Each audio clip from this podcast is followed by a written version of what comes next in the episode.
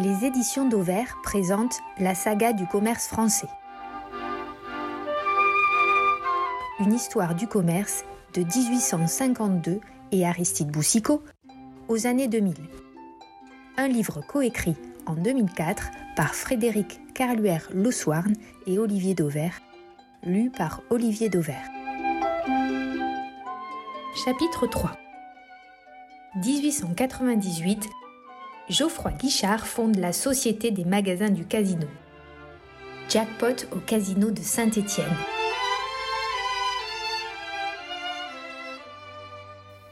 Quel plus bel exemple que Casino pour illustrer l'épopée du succursalisme à la française. Né au cours de la seconde moitié du XIXe siècle, tout comme les coopératives de consommateurs, cette forme de commerce intégré, révolutionnaire pour l'époque, trouvera en Geoffroy Guichard l'un de ses plus brillants ambassadeurs. Car si le fondateur de Casino n'a pas inventé les maisons à succursales multiples, ce qui était le terme consacré, il les incarnera bien plus que tout autre, bâtissant en l'espace d'une vie un chef-d'œuvre d'organisation, une certaine vision de la France du commerce, aujourd'hui révolue. Casino, c'est aussi un cas d'école. L'exemple réussi et quasi unique d'un succursaliste centenaire ayant survécu aux multiples remous provoqués par l'essor de la distribution moderne. Geoffroy-Marie Fleury Guichard, né le 27 juillet 1876 à Feur, dans la Loire, à une quarantaine de kilomètres de Saint-Étienne. Ses parents y exploitent depuis 1864 une petite épicerie, place Grenette, aujourd'hui devenue place Geoffroy Guichard. L'avenir semble donc tout tracé pour l'aîné de cette famille de quatre enfants. Son professeur de mathématiques le pousse bien à poursuivre des études supérieures après l'obtention de son bac sciences, mais le destin se charge de le ramener à l'épicerie familiale.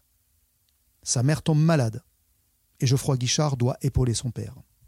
Pourtant, de son propre aveu, le jeune homme est loin d'avoir la bosse du commerce.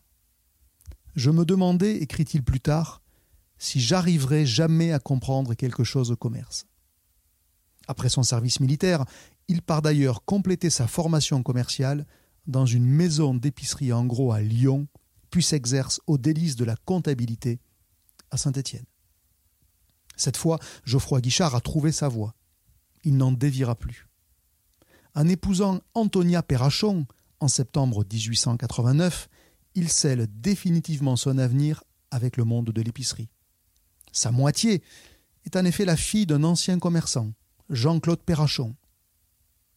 En octobre de la même année, Geoffroy Guichard s'associe avec son cousin par alliance, Paul Perrachon, qui gère depuis dix ans une épicerie rue des Jardins, aujourd'hui rue Michel Rondet, à Saint-Étienne. L'histoire de cette échoppe ne manque d'ailleurs pas de piquant. À l'origine, c'est un casino lyrique. Inauguré en 1856, il baisse le rideau deux ans plus tard, fermé sur ordre du préfet pour mœurs légères. Limonadier de son état, un certain Bréchard se porte acquéreur du bâtiment, le transforme en épicerie et conserve son nom d'origine, le Casino. En 1864, son premier employé, Jean-Claude Perrachon, rachète le fonds pour la somme de 25 000 francs avant de le céder en 1879 à son neveu Paul. Le duo Guichard-Perrachon est éphémère. Dès 1892, Geoffroy Guichard devient le seul propriétaire de l'épicerie. Et jusqu'en 1898, il loge et travaille avec son épouse dans l'ancien casino lyrique, devenu aujourd'hui une cafétéria casino. Les fenêtres de leur appartement, surnommé le Sénat par le personnel, donnent directement sur l'intérieur du magasin. Le chiffre d'affaires ne cesse de croître, mais la tournure des événements est loin de satisfaire le jeune commerçant. Les bénéfices ne sont pas au rendez-vous. Les frais de personnel s'avèrent écrasants. À l'époque, la plupart des marchandises sont en effet reçues en vrac et empaquetées sur place. Surtout, l'essor des maisons à succursales multiples tracasse Geoffroy Guichard.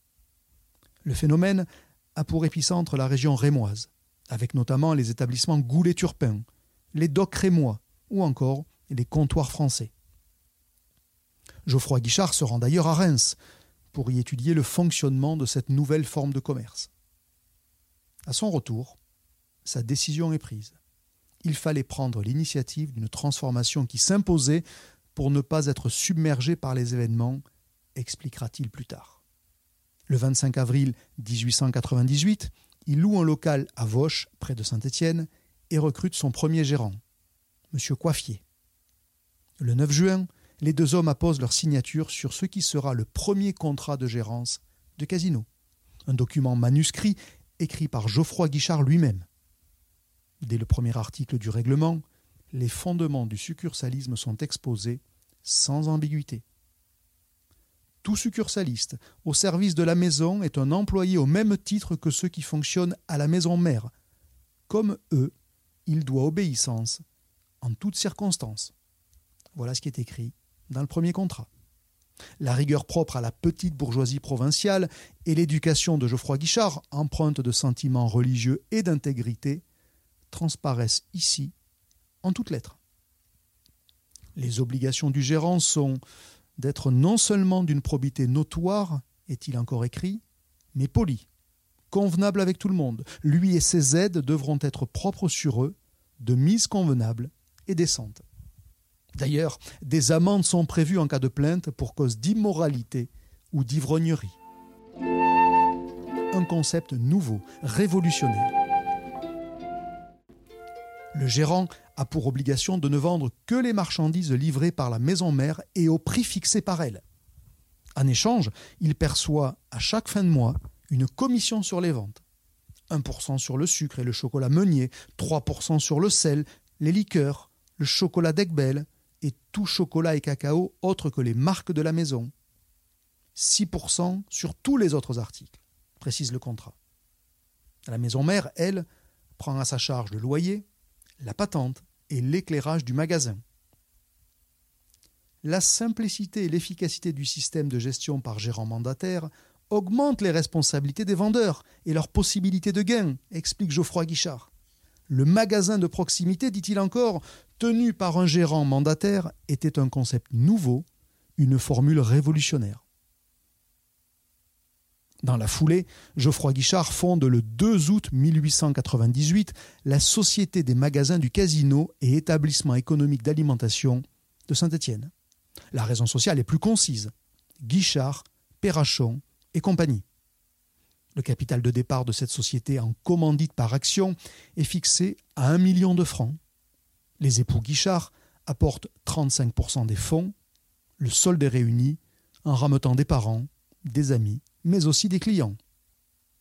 Parmi les 77 souscripteurs, on relève des négociants, des banquiers, des rentières, des restaurateurs, un magistrat, un cafetier, un licoriste, un lieutenant d'infanterie ou encore un employé de voirie. Dès lors, Geoffroy Guichard n'aura de cesse que d'œuvrer au développement de son réseau de gérants. Dès juillet 1899, le casino, comme on l'appelle couramment, compte 38 succursales. En août 1900, le cap de la cinquantaine de magasins est franchi.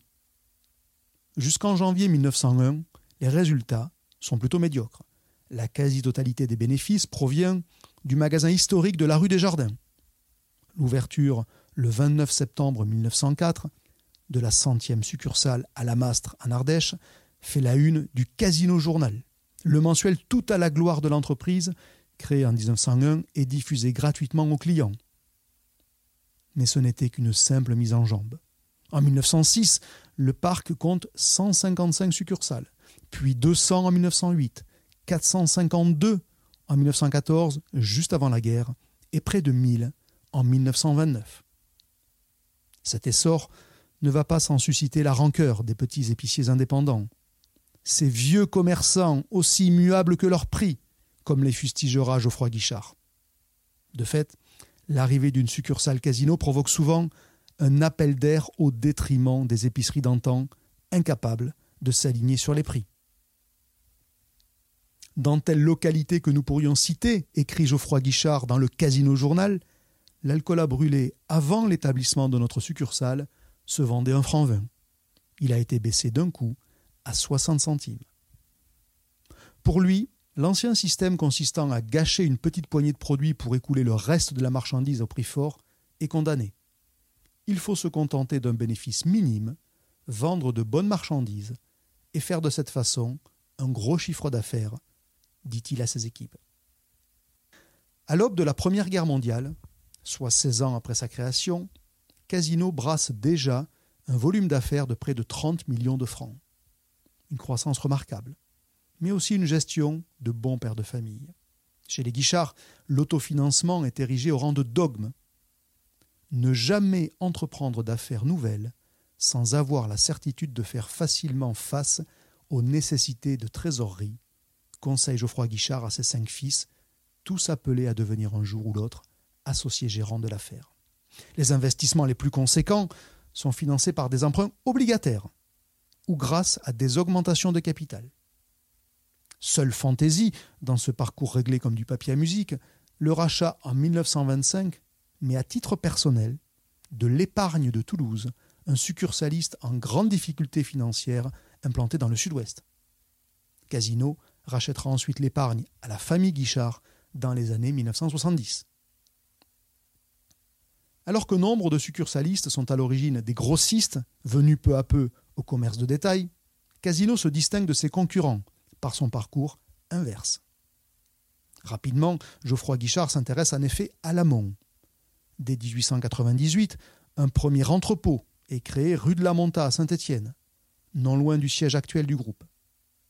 Détruit par un incendie en 1900, puis reconstruit en 1901, l'entrepôt de 16 000 m2 est desservi chaque jour par une moyenne de 30 wagons de marchandises du pétrole de Roumanie et de Galicie, et même transporté jusqu'à Saint-Étienne par wagons-citernes. Des entrepôts régionaux sont ensuite implantés à Roanne, à Moulins, à Grenoble ou à Clermont-Ferrand.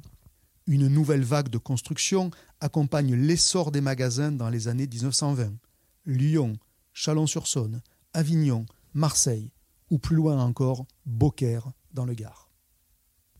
Surtout, Casino va peu à peu bâtir un empire industriel sans précédent. À l'époque, une obsession taraude Geoffroy Guichard. Trouver des produits de qualité et en quantité suffisante. Lassé de ne pouvoir s'appuyer sur des fabricants répondant à ces deux conditions, Geoffroy Guichard décide de devenir son propre fournisseur. La liste des produits qui sortent des usines de la rue de la Monta, de la rue Verpilleux ou du pont de l'Âne laisse pantois pain, pâtisserie, café, liqueur, chocolat, huile, moutarde, produits de nettoyage, vin ou limonade. Toute une série de corps d'artisans s'activent pour faire tourner les usines. Des menuisiers, tonneliers, mécaniciens, cordonniers ou palefreniers. Une véritable ville dans la ville. Dans les années 1920, d'autres unités seront ajoutées. Une fabrique de chocolat, de confiture et de confiserie à Saint-Étienne une charcuterie, salaisonnerie à Saint-Priest, une savonnerie et une raffinerie d'huile à Marseille, ou encore une usine de conserve de légumes à Orange. Le virage du LS et des supermarchés. Ancêtre des marques de distributeurs, la marque Casino est utilisée dès 1901 et déposée en 1904. Parmi la liste des produits couchés sur le formulaire d'enregistrement du greffe du tribunal de commerce de Saint-Étienne, du chocolat, du thé, de la confiture, du café, des sardines, des petits pois, de l'alcool de menthe, de l'eau de fleurs d'oranger, du savon ou encore des bougies.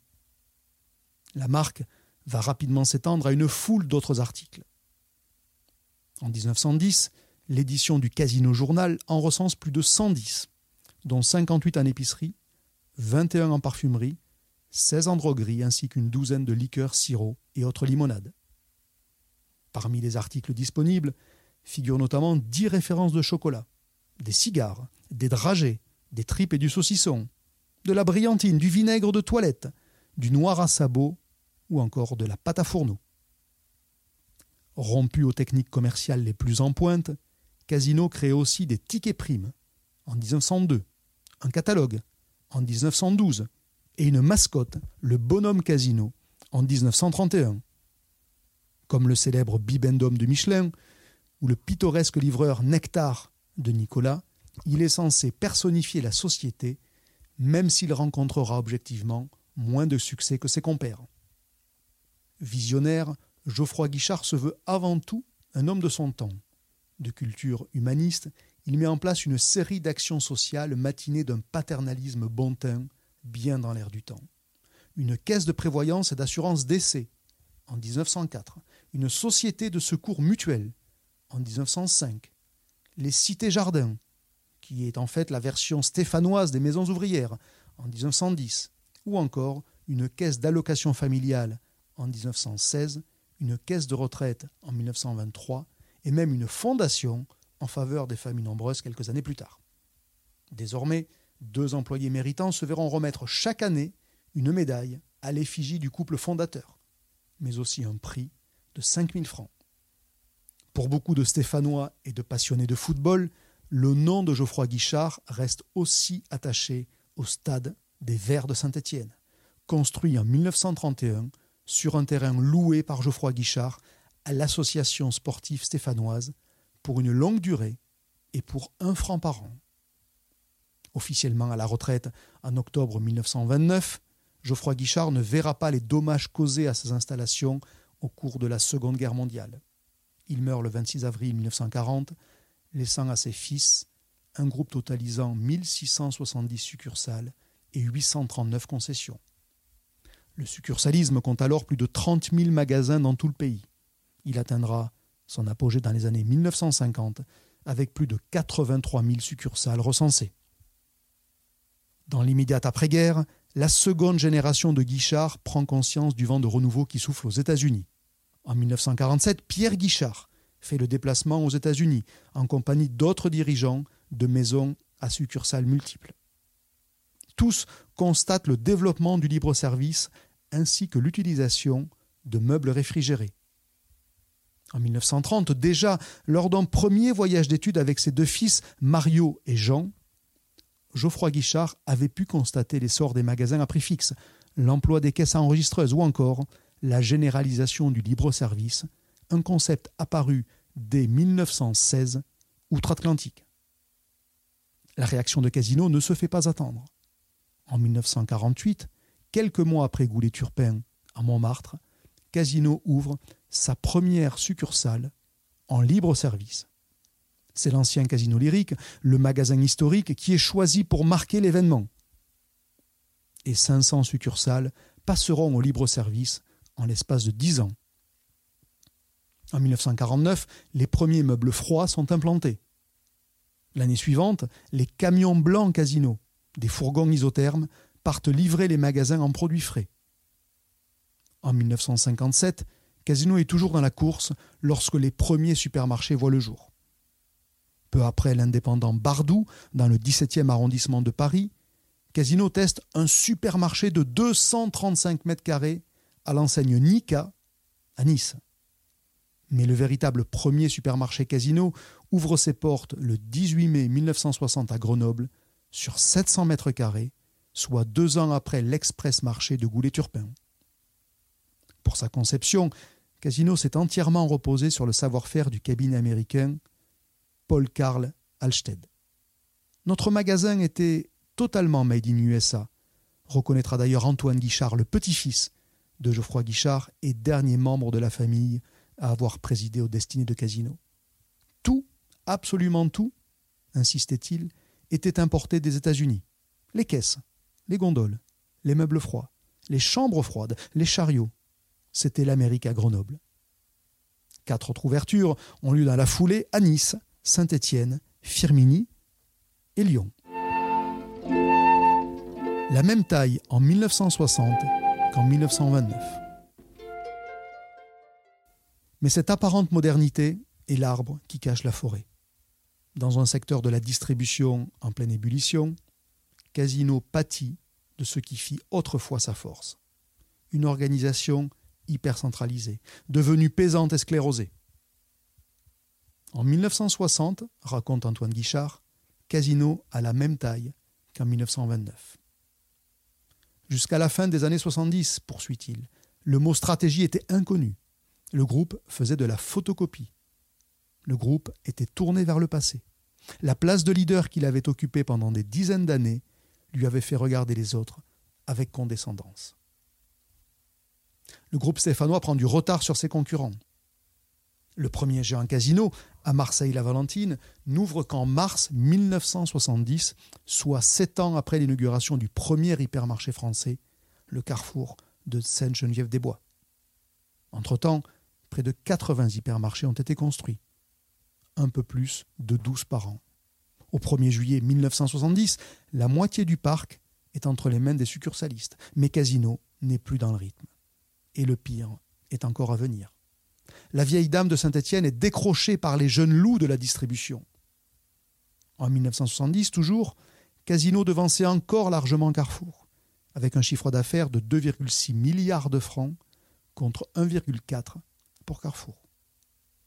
En 1990, 20 ans plus tard, c'est la tendance inverse. 75 milliards de francs de chiffre d'affaires pour Carrefour contre seulement moins de 45 pour Casino. Le groupe voit aussi sa rentabilité s'effondrer au cours des années 80. Le résultat d'exploitation passe de 3,4% du chiffre d'affaires en 1980 à 2,9% en 1985, puis 1,2% seulement en 1990. L'enseigne, qui ne maîtrise pas encore le métier spécifique de l'hypermarché, voit son image prix se dégrader. En 1990, Casino s'était aperçu que les clients privilégiaient les prix et non la qualité, reconnaît Antoine Guichard. Un siècle d'illusions s'écroulait. Il nous a fallu revoir tous nos prix à la baisse. Question de vie ou de mort. En 1990, l'associé gérant de gauche, comme on surnommait alors Antoine Guichard, doit se résoudre à licencier 1400 personnes et à fermer 7 entrepôts sur 18, une première dans l'histoire de la société. Autre accro au précepte édicté par Geoffroy Guichard, si l'on accepte le rachat à titre personnel de l'épargne de Toulouse, Casino se résout à procéder à de coûteuses opérations de croissance externe. Là encore, une question de survie. En 1985, le groupe ne compte qu'une petite vingtaine d'hypermarchés et tout réseau confondu, sa couverture géographique du territoire national est pour le moins très incomplète.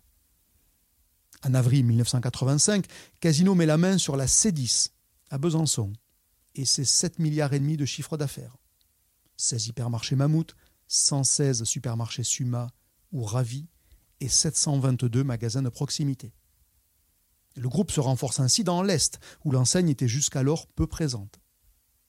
Cette année-là, avec les autres co-gérants, dit Antoine Guichard, nous avons décidé de rompre avec la tradition, c'est-à-dire d'engager par une croissance externe et d'accepter le cas échéant de voir la participation de la famille diminuer.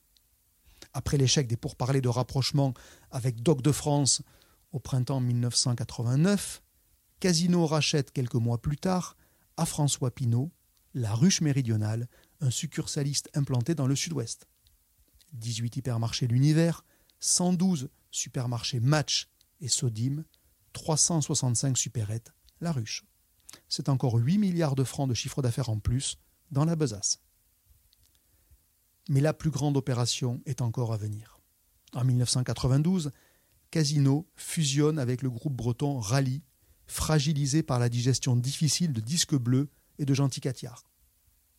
Grâce à cette acquisition, Casino renforce considérablement son maillage de l'Hexagone et porte son volume d'activité à 61 milliards de francs. Suivront en 1997 la prise de participation majoritaire dans Franprix et Leader Price et l'entrée dans le capital de Monoprix suite au rachat de prix uniques. À l'étranger, faute de moyens financiers et dans un souci d'efficacité et de rapidité, l'expansion tardive repose non pas sur des créations pures, hormis en Pologne, mais le plus souvent sur des partenariats, des rachats de groupes existants ou encore des prises de participation. C'est ainsi que Casino s'est implanté en Asie en 1996 avec Dairy Farm, en Thaïlande avec Bixé en 1999 ou encore à Bahreïn avec Foucom en 2001. Une nouvelle fois, le succursalisme est bien loin. Mais aujourd'hui, qu'importe le dogme, seule l'efficacité doit primer. La survie, mais la perte du contrôle familial. Autre symbole fort de la mutation progressive de Casino, le démantèlement de son empire industriel, dépecé pièce après pièce. En 1991, France Plat Cuisiné est cédé à BSN, qui deviendra plus tard Danone. En 1992, c'est au tour de l'abattoir de Saint-Mexan, de Grigny-Fray, d'Agévy ou encore de la Société des cafés de Marseille. L'année suivante, Casino se déleste encore de la charcuterie Imperator, de la Société alimentaire du Forez. La Sabim, un abattoir, quitte le groupe en 1999. Les chez Boquerois sont revendus en 2002. Enfin et surtout, la survie de Casino s'opère au détriment du contrôle familial sur la société. Les statuts devenus obsolètes et paralysants ne cesseront d'être modifiés. En 1990, le mandat des tout-puissants associés gérants, auparavant nommés à vie, est ramené à cinq ans. En 1994, surtout, l'antique statut de commandite par action est abandonné au profit de la formule de la société anonyme à conseil de surveillance et directoire, plus séduisante aux yeux des investisseurs. Casino devient alors opéable. En juillet 2003, une nouvelle réforme est présentée. La société adopte le statut de SA à conseil d'administration. Antoine Guichard, le petit-fils, prend le titre de président d'honneur du conseil d'administration. Tout un symbole, mais le reflet d'une réalité. Car depuis le rachat de Rally, en 1992, c'est Jean-Charles Naouri, le PDG du fonds d'investissement Euris, qui est devenu le premier actionnaire et l'homme fort de Casino. Au terme de la tentative d'OPA ratée de Promodès sur Casino, à l'automne 1997, Jean-Charles Naouri prendra même la majorité absolue du capital. Comme le résumera Antoine Guichard lui-même, il vaut mieux avoir une faible participation dans un groupe important et performant que l'inverse. Voire même, devrait-on rajouter, que de disparaître purement et simplement. La litanie des succursalistes tombés au champ d'honneur de la concentration est large depuis les années 1960. Oubliez les Brissés, Amiot, l'économique de Rennes, l'Union commerciale Le Mot, Badin de Forêt et autres majors unidis, tous repris par les comptoirs modernes, eux-mêmes phagocytés par Carrefour en 1998. Passés à la trappe, les Cofradel, Ruche Picarde, Economa du Centre et autres sociétés alsaciennes de supermarchés. Tombés dans l'escarcelle des Docs de France, eux-mêmes rachetés par Auchan en 1996. Oubliez enfin l'Aquitaine, les comptoirs français, Seron, l'Union de Cholet, Goulet-Turpin et bien d'autres encore, tous glanés par Promodès. S'il n'a sans doute jamais envisagé que le casino puisse un jour sortir du cadre familial, Geoffroy Guichard aurait probablement apprécié à sa juste mesure le sauvetage opéré par son petit-fils Antoine. Mille fois enterré, la vieille dame de Saint-Étienne est toujours là, et bien là, malgré ses 106 printemps, même si elle s'est entichée d'un jeune cavalier de 55 ans, Jean-Charles Naouri. Prochain chapitre L'Union sacrée des indépendants. 1924, fondation de Codec, consortium des épiciers du centre.